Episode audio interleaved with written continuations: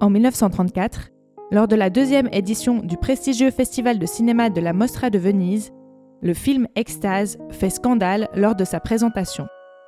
À tel point que Mussolini et le Vatican menacent de prendre le contrôle de la programmation du festival. En cause, les scènes de nu et d'orgasme dans lesquelles apparaît une jeune actrice autrichienne encore inconnue du grand public, Hedy Lamar.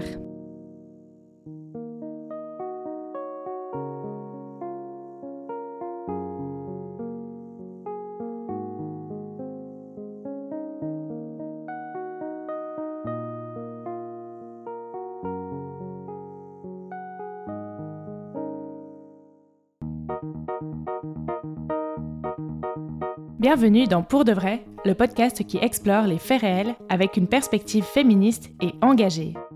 Je m'appelle Clémentine et je pense que les histoires vraies sont souvent le reflet du monde qui nous entoure et peuvent nous aider à le comprendre et à l'appréhender. Le premier dimanche de chaque mois, je vous fais découvrir une nouvelle histoire vraie, parfois connue, parfois plus confidentielle. À la fin de chaque épisode, je vous donne mon avis et en me basant sur différentes sources, j'apporte un éclairage et mon analyse sur des thématiques en lien avec l'histoire. Bonne écoute Si vous avez déjà entendu parler d'Eddie Lamar, c'est sans doute en ces termes. La plus belle femme du monde qui inventa le Wi-Fi, ou encore de l'extase à l'arrobase. Mais l'actrice et inventrice Eddie Lamar était bien plus que cela. C'était une femme libre, intelligente, complexe. Et elle paya cher sa manière de vivre, affranchie du jugement des autres et des conventions. Dans la seconde partie, je vais revenir sur le cliché de la femme belle et donc forcément stupide, sur l'invisibilisation des femmes dans les domaines scientifiques et sur les représentations des femmes âgées au cinéma. Bienvenue dans Pour de vrai.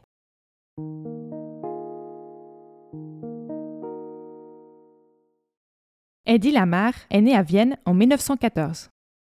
Son vrai nom était Hedwig Eva Maria Kissler. On la surnommait Hedy, et elle est la fille unique et adorée de ses parents qui font tout pour la rendre heureuse.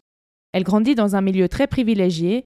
Son père est né à Lviv, une ville de l'actuelle Ukraine, et il est directeur de banque.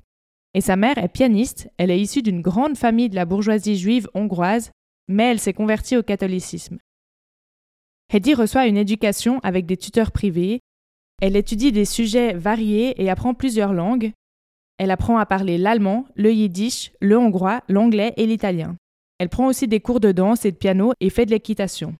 Donc elle reçoit vraiment une éducation de qualité et elle vit avec ses parents dans une luxueuse maison dans un quartier huppé de Vienne. Ses parents organisent et participent régulièrement à des soirées avec les plus influentes familles d'Europe, des hommes d'affaires et des politiciens. Très jeune, Hedwig Kissler est louée pour sa beauté. Elle a des yeux bleus perçants et une peau très blanche, ce qui est exactement dans les canons de beauté de l'époque. D'ailleurs, à l'âge de 12 ans, Hedwig remporte un concours de beauté à Vienne. Tout le monde lui répète sans cesse qu'elle est très belle, et comme elle est aussi très intelligente, elle pressent que celle-là pourrait lui ouvrir des portes dans la vie. Mais la jeune Hedwig est aussi curieuse et s'intéresse à beaucoup de choses. Elle bricole beaucoup à la maison, et lors de promenades, son père lui explique comment fonctionnent certaines technologies. Elle s'intéresse aussi beaucoup au théâtre et au cinéma, mais c'est en voyant le film Metropolis de Fritz Lang qu'elle a une révélation. Elle veut devenir actrice. À 15 ans, elle est envoyée terminer son éducation et apprendre les bonnes manières à l'école des jeunes filles de Lucerne en Suisse. Aussi, lors d'une randonnée dans les Alpes, elle aurait rencontré un jeune homme d'une bonne famille allemande, Ritter Franz von Horstetten. Ils auraient eu une romance, mais Eddie aurait refusé de l'épouser tout de suite. Bon, en même temps, elle a 15 ans, car son projet, c'est de faire carrière dans le cinéma. Ensuite, elle part à Berlin, prendre des cours de comédie, et finalement, après quelque temps, elle annonce à Ritter Franz qu'elle ne veut plus du tout l'épouser, donc elle rompt les fiançailles et Ritter se suicide. Donc une première expérience avec euh, un homme un peu hard. Ensuite, à Berlin, elle rencontre le comte Blucher von Wallstatt, avec qui elle se fiance. Mais elle finit aussi par renoncer au mariage, car son intérêt pour le théâtre et la comédie est trop fort. Petite remarque perso, mais c'est fou quand on vient d'une famille riche, on dirait qu'on croise que des comtes et des jeunes hommes de bonne famille à tous les coins de rue. Finalement, vers 16 ans, Hedwig Kissler décide d'abandonner ses études et se présente au studio Sacha, une des plus importantes sociétés de production de films de l'époque. Elle suit aussi quelques cours de comédie et elle pose, parfois nue, pour des photographes. Eddie est une jeune femme éprise de liberté et au début des années 30, le milieu de l'art permet aux femmes de s'émanciper. En tout cas plus que dans la société bourgeoise de laquelle vient Eddie. Rapidement, Eddie tourne dans quelques films autrichiens. Elle est belle, elle passe bien à l'écran et joue plutôt bien la comédie, mais elle est encore loin d'être une star. Après avoir tourné dans quelques petits films, alors âgée de 19 ans, Eddie rencontre le réalisateur tchèque Gustav Machati. Il lui donne d'abord des rôles dans quelques petits films, puis le rôle principal dans le film Extase. C'est le film qui va tout changer pour Eddie. Je vous raconte vite fait l'histoire du film. Donc on a Eva, une belle et jeune femme jouée par Eddie, qui vient d'épouser Emile, un homme bien plus âgé qu'elle et un peu ennuyeux. Lors de la nuit de noces, ils ne consomment pas leur mariage. Il semble qu'Emile a un problème sexuel, en tout cas c'est discrètement suggéré par le fait qu'il n'arrive pas à faire entrer la clé dans la serrure de leur appartement, et comme il se passe rien, Eva s'ennuie, elle finit par retourner vivre chez ses parents. Un jour, alors qu'elle se balade à cheval et qu'elle s'était arrêtée pour nager nue dans une rivière, son cheval s'enfuit en direction d'un étalon. Là encore, subtile suggestion. Eva part donc nue à sa recherche, et là, ô surprise, elle croise un jeune homme fort et viril qui s'appelle Adam. Eva et Adam, subtil encore une fois. Eva s'est tordu la cheville, alors Adam lui ramène son cheval. Elle rentre chez elle, mais elle pense trop à lui, alors elle part le retrouver et ils couchent ensemble. C'est là qu'intervient la fameuse scène de l'orgasme, où l'on voit donc le visage d'Eddie pendant qu'elle aurait un orgasme.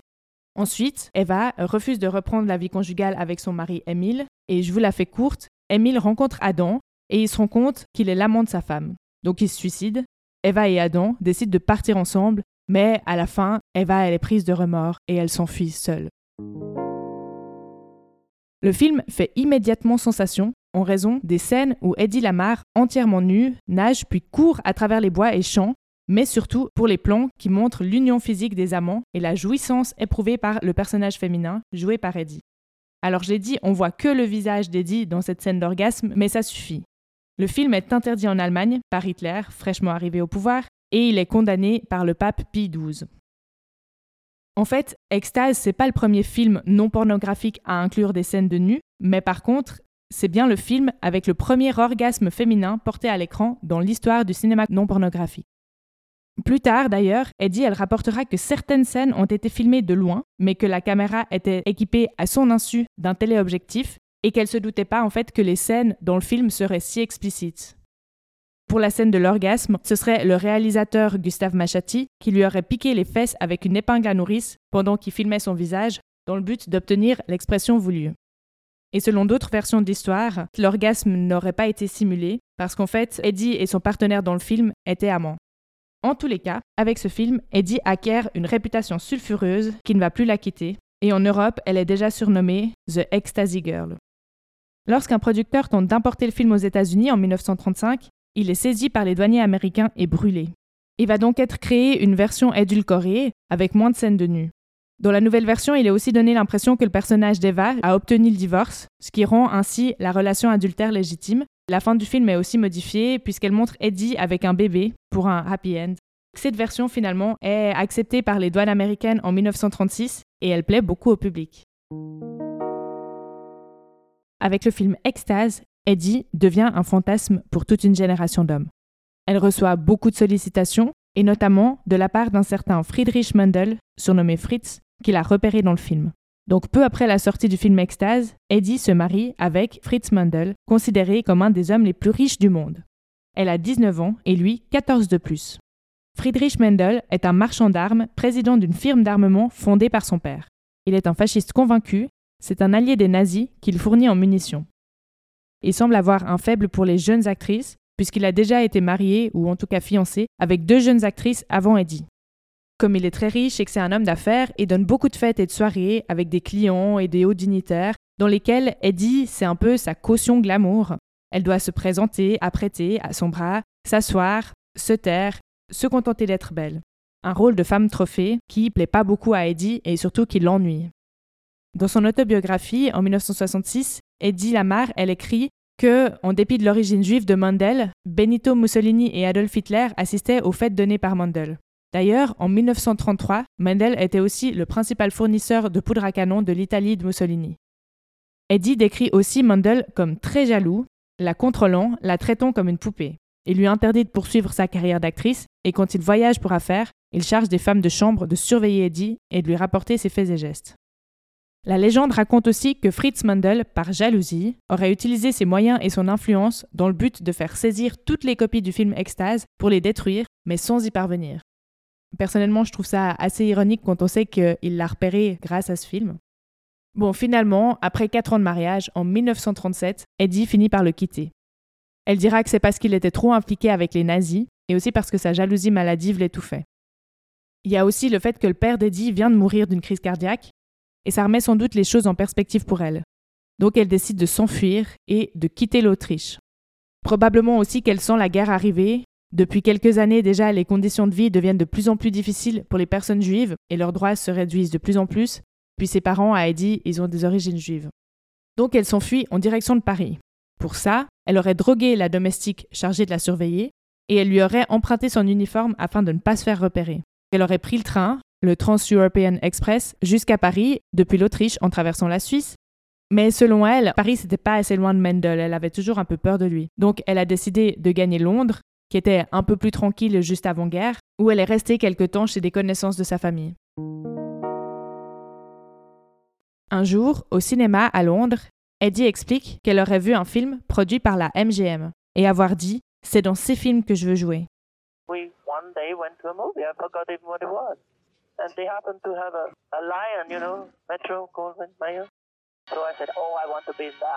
Donc elle prend un agent et ça lui permet de rencontrer Louis B. Mayer à Londres.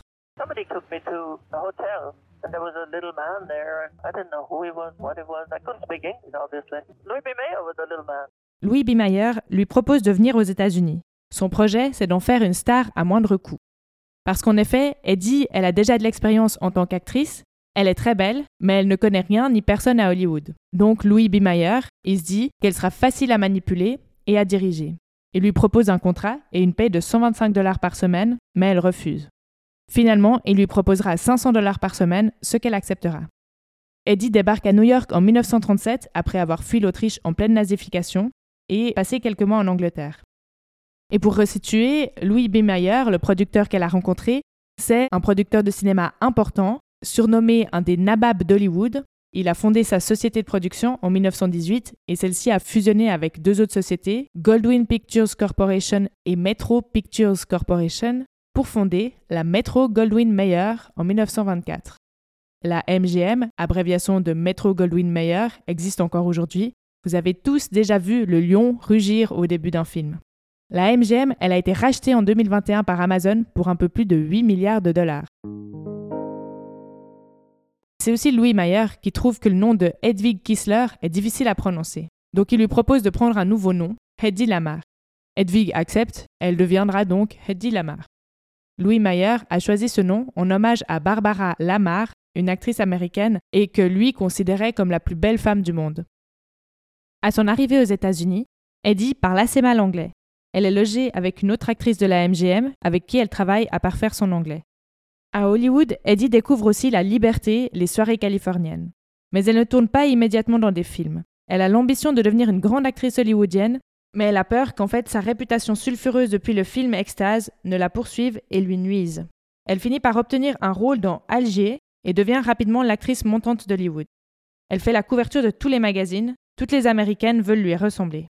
Eddie, elle incarne l'image de la femme européenne, glamour, mais dans le privé, elle est décrite comme simple, elle aime bricoler, elle aime se promener, marcher dans la nature. À cette époque-là, Eddie elle est considérée comme une des plus belles femmes du monde, ou peut-être la plus belle femme du monde selon certains. Walt Disney, d'ailleurs, se serait inspiré d'elle pour créer le personnage de Blanche-Neige, et elle aurait aussi inspiré le personnage de Catwoman. La gloire commence enfin à arriver pour Eddie, et en 1939, elle épouse Jean Marquet, un producteur. Il semble, selon des lettres qu'on a retrouvées, qu'elle ait été folle amoureuse de lui, mais en fait, ils vont divorcer rapidement, après un an de mariage seulement, car Jean sort avec d'autres actrices. Le cœur brisé, Eddie écrit que les gens ne voient jamais plus loin que son visage, la couleur de ses yeux ou la forme de son nez, et qu'une personne est bien plus que cela. malgré le succès, au niveau de sa carrière, Eddie, n'est pas très contente non plus, car d'après elle, la MGM, elle l'a fait tourner que dans des mauvais films. Elle va insister auprès de Louis B. Mayer pour obtenir un rôle dans le film Boomtown, qui sort en 1940. C'est un immense succès, et suite à cela, la carrière d'Eddie semble assurée. À partir de là, elle enchaîne les rôles. Il faut savoir qu'à l'époque, les acteurs et les actrices, ils étaient liés par contrat aux producteurs de films, comme c'est d'ailleurs parfois encore le cas. Et du coup, les producteurs, ils ont tout intérêt à faire tourner le maximum de films à leurs actrices et acteurs. Donc Eddie, elle est mise sous pression, sous stress. Elle explique dans son autobiographie qu'à ce moment-là, elle travaille six jours par semaine, qu'on lui donne des pilules pour être en forme sur les tournages, et puis d'autres pilules pour qu'elle puisse dormir. Sur les tournages, les actrices doivent arriver tôt, plus tôt que les hommes, car elles doivent se faire coiffer et maquiller. Cette période, c'est vraiment pas la plus joyeuse de la vie d'Eddie. Au cours de sa vie, Eddie va enchaîner les conquêtes amoureuses. Elle sort un moment avec Howard Hughes, un aviateur et fabricant d'avions. Ils se comprennent et ils peuvent parler technique ensemble.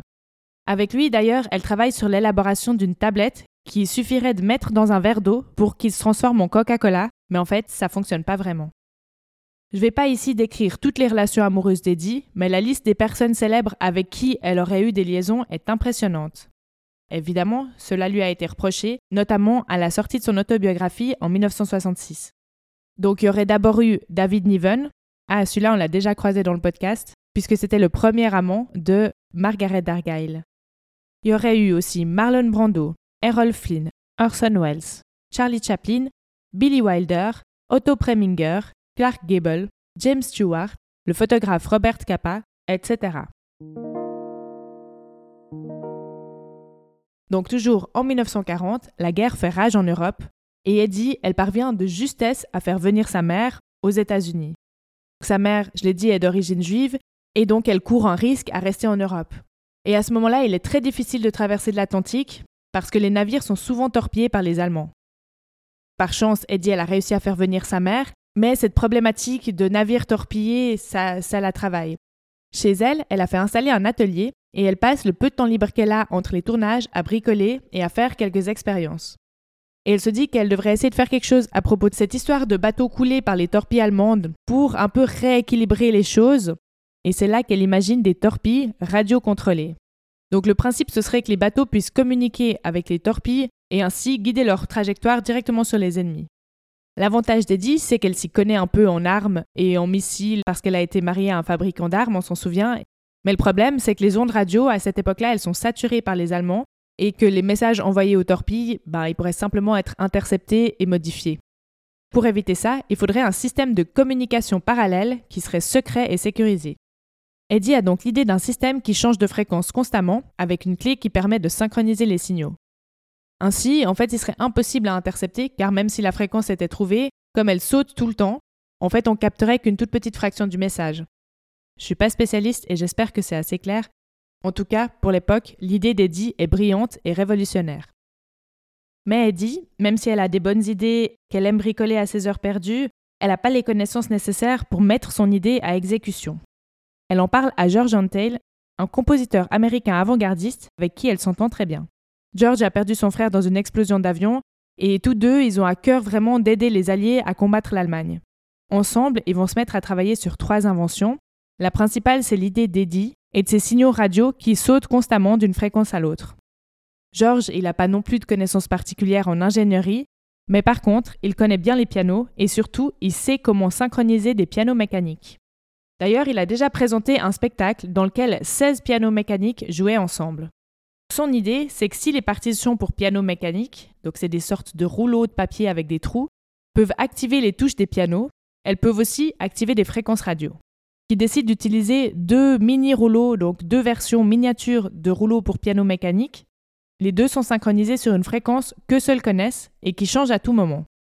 L'un de ces rouleaux est sur le bateau et l'autre dans la torpille. Donc ça leur permet de communiquer secrètement. Le but final d'Eddie et de George, c'était que le système communique sur 88 fréquences pour le rendre impossible à craquer.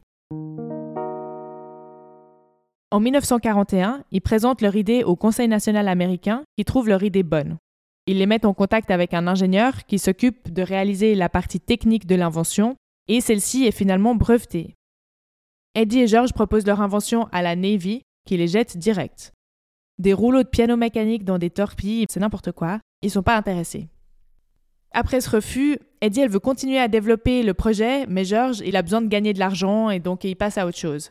Mais pour Eddie, qui était alors âgée de 27 ans, il semble qu'elle voyait en cette invention une manière d'être reconnue pour autre chose que pour sa beauté, mais lorsqu'ils ont proposé leur invention à la Navy, les personnes qui les ont reçues lui auraient conseillé de récolter de l'argent pour la guerre si elle voulait aider, plutôt que d'essayer d'inventer des choses.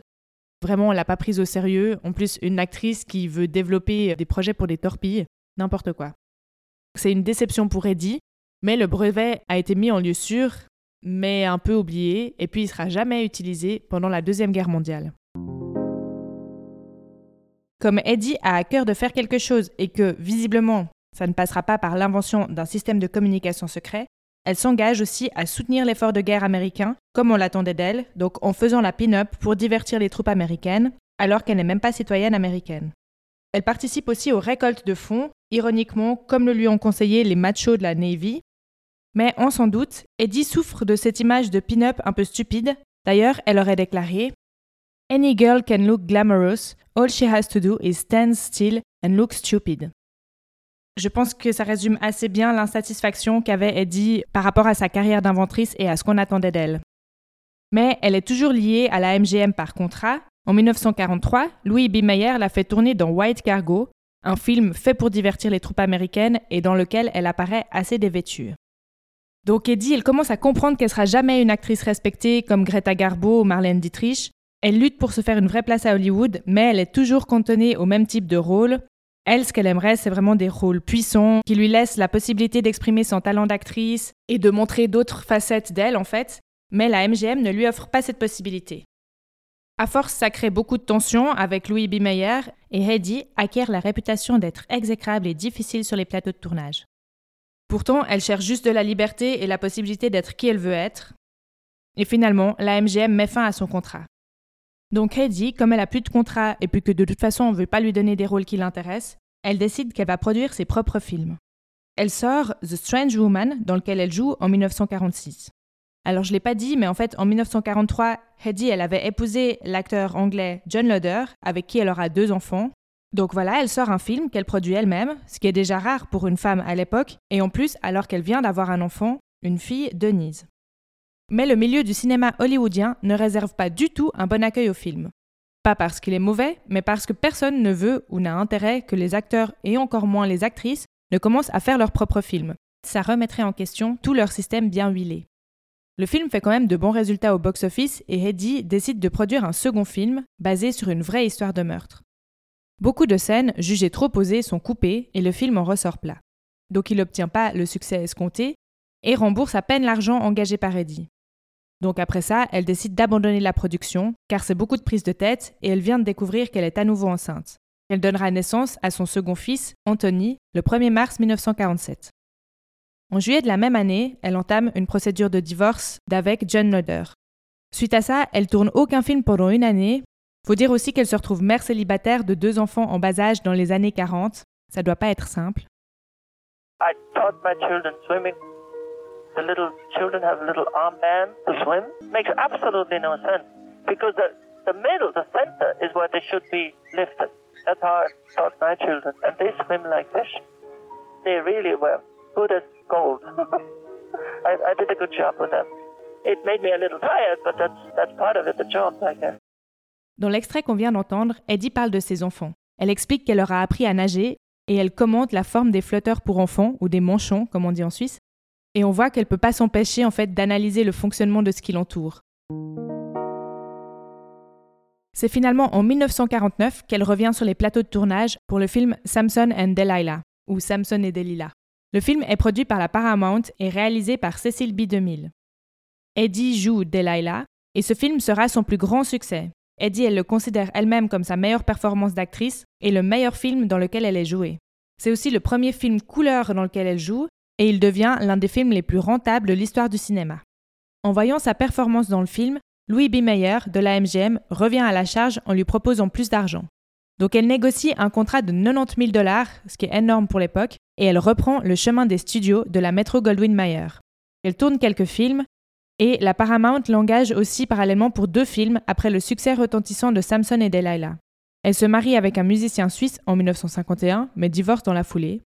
Et en voyant le succès du film Samson et Delilah, Heidi décide de retenter la production et de produire un film de style peplum, elle aussi. Elle tourne The Love of Three Queens en Italie. Le film coûte cher et elle n'a pas l'expérience pour une si grosse production. Quand le film est prêt à sortir, elle ne trouve pas de distributeur aux États-Unis et elle finit par perdre tout l'argent investi dans ce projet. Entre-temps, Eddie est devenue citoyenne américaine. Elle a rencontré W. Howard Lee, un producteur de pétrole texan multimillionnaire. Ils se marient à New York à la fin de l'année 1953. Ils partent vivre à Houston, au Texas, mais elle déteste l'endroit et elle n'est pas acceptée par la famille de ce dernier. Et elle se retrouve de nouveau dans le rôle d'une femme trophée, ce qu'elle a soigneusement évité jusque-là. Comme Lee et Heidi sont tous deux amateurs de ski, et pour s'éloigner du Texas, ils font construire un immense chalet à Aspen, dans le Colorado, pour y vivre. L'endroit rappelle l'Autriche à Eddie. Celle-ci décore le chalet et elle reste loin des caméras pendant 4 ans en essayant de se conformer au rôle de Madame Lee. En 1957, donc 4 ans plus tard, elle joue Jeanne d'Arc dans le film L'histoire de l'humanité, puis en 1958, elle joue dans un dernier film.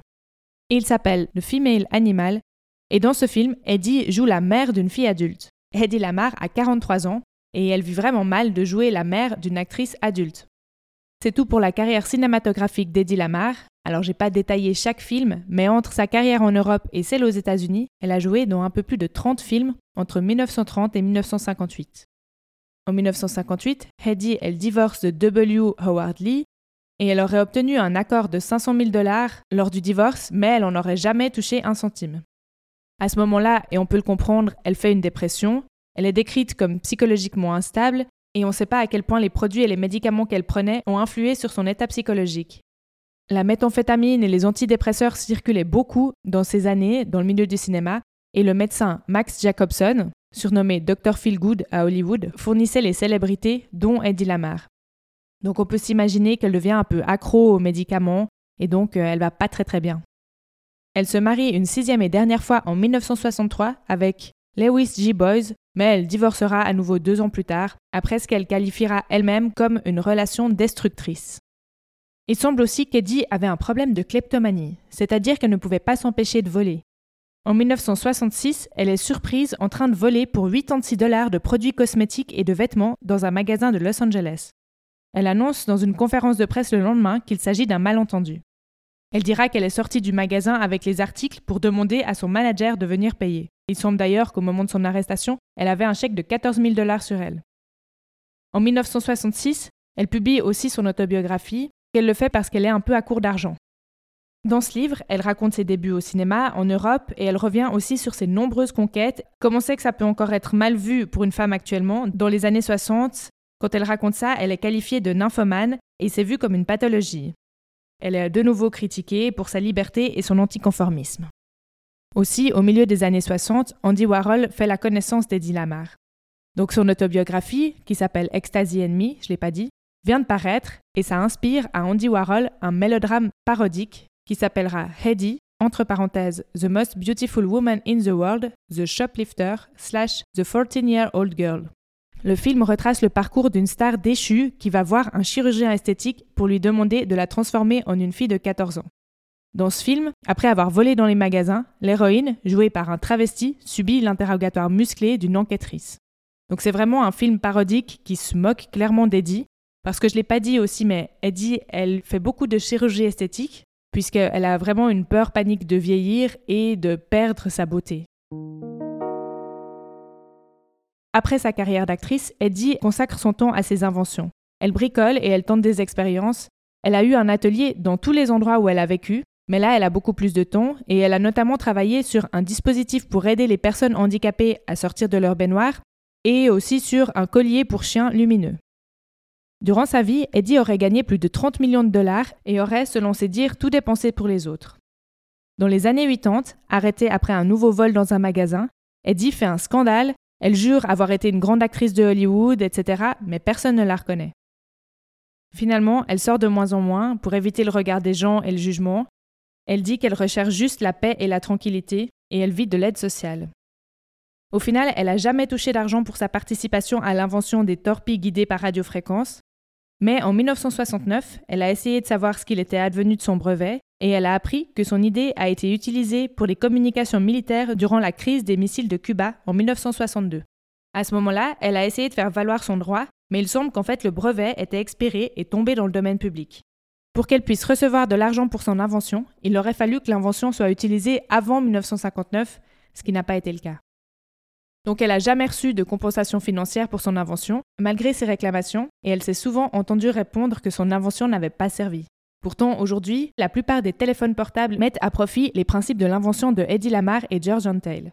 Ce principe de transmission, par saut de fréquence, il est aussi utilisé pour le positionnement par satellite, comme le GPS, les liaisons chiffrées militaires, les communications des navettes spatiales avec le sol, la téléphonie mobile ou dans la technologie Wi-Fi. C'est pour ça qu'on entend souvent dire que Eddie Lamar est l'inventrice du Wi-Fi. C'est un raccourci, mais cette technologie est quand même basée sur le principe de son invention. En 1997, Eddie Lamar reçoit le prix de l'Electronic Frontier Foundation pour sa contribution à la société. Elle a 82 ans et elle sort plus vraiment, donc elle ne se rend pas à la cérémonie par peur que les gens se moquent de son apparence. Donc c'est son fils qui va récupérer le prix. Et le 19 janvier 2000, Eddie décède dans son sommeil. Jusqu'à sa mort, elle n'a pas cessé de produire des inventions et elle laisse derrière elle de nombreux projets ingénieux. Depuis les années 2000, Eddie Lamar est peu à peu réhabilité et sa contribution à la science reconnue, et un prix autrichien d'invention porte son nom.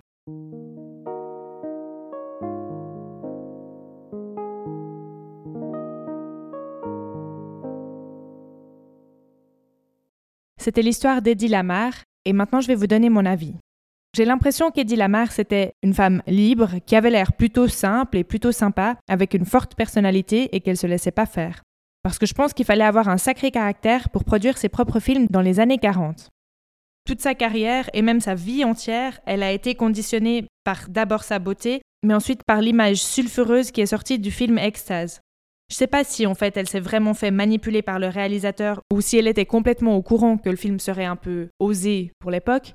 Mais par contre, je pense qu'elle ignorait sincèrement qu'ensuite elle serait cataloguée, entre guillemets, pour toujours, actrice sulfureuse. Faut se rappeler qu'elle avait que 19 ans quand elle a tourné ce film. Après, je trouve vraiment que son histoire, elle est assez triste. Triste, entre guillemets, on se comprend parce qu'elle a quand même été actrice, etc. Mais le fait qu'elle ait jamais pu être prise au sérieux parce qu'elle était un sexe symbole, que pendant la guerre, les seules choses qu'on lui propose, si elle veut aider, ben, c'est de faire la pin-up, de récolter de l'argent grâce à son physique. Le fait qu'elle soit toujours renvoyée que à sa beauté, je pense que ça doit être vraiment difficile à vivre. D'ailleurs, je l'ai dit au début, mais on le voit aussi dans les titres des articles, etc., qui sont consacrés à Eddie, c'est presque toujours la plus belle femme du monde à inventer le Wi-Fi. Elle est vraiment réduite à son, son rôle de sexe symbole.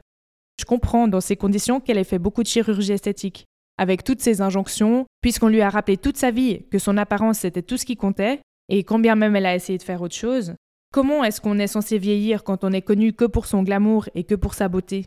Et puis qui est-ce qu'elle était si elle n'était plus la plus belle femme du monde? En tous les cas, ça m'amène à un premier point.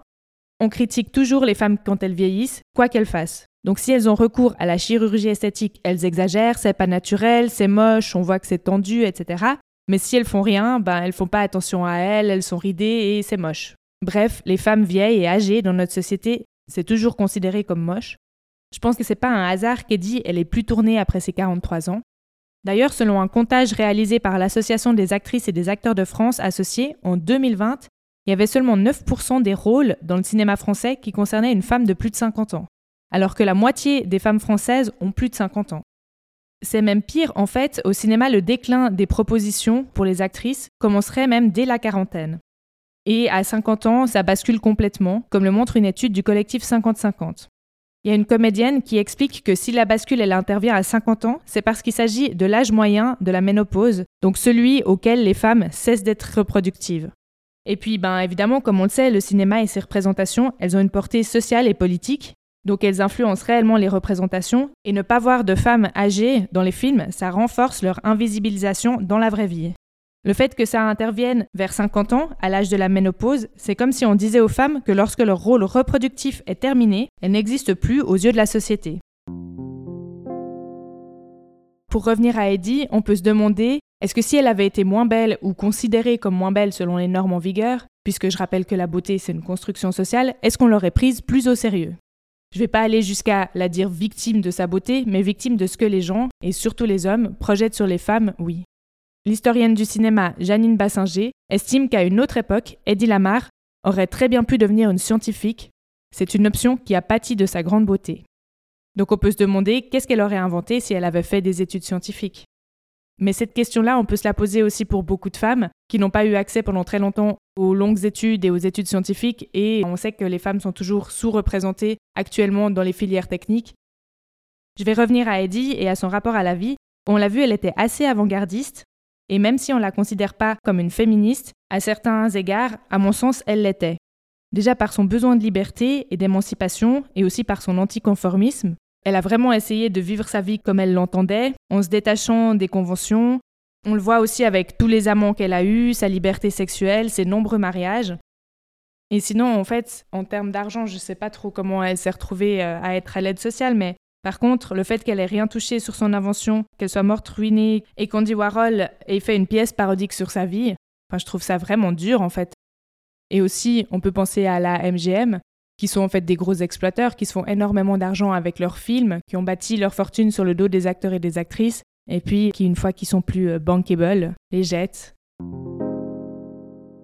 Je termine par une remarque générale. J'ai remarqué que dans beaucoup des épisodes précédents, les gens dont je parle, donc c'est des personnes qui ont un destin euh, un peu hors norme, en fait, elles viennent souvent de familles privilégiées, de familles aisées, de familles bourgeoises. J'exclus ici les personnes qu'on retrouve dans les faits divers, mais plutôt les personnes dont je raconte les biographies, comme Margaret Dargyle ou Griselide Disreal, par exemple. Avant ses 18 ans, Eddie, elle avait déjà été demandée en mariage par un comte, ses parents y recevaient des gens riches et puissants chez eux, et tous ces contacts, ça a aidé quand elle a souhaité se lancer dans sa carrière d'actrice. Avoir une bonne éducation, savoir parler plusieurs langues, avoir fait de la danse, de l'équitation aussi.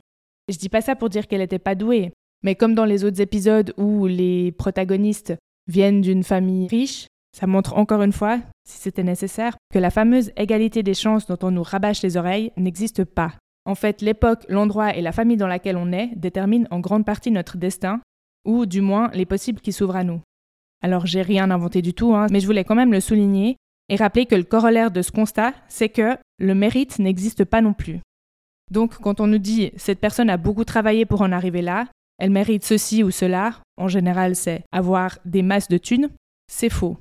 Bon, je m'arrête là parce que je dévie un peu du sujet, mais je pense que je reviendrai sur cette idée de mérite dans un prochain épisode. Vous venez d'écouter Pour de vrai et je vous en remercie chaleureusement. Vous trouverez toutes les sources et références citées et utilisées pour préparer cet épisode dans la description.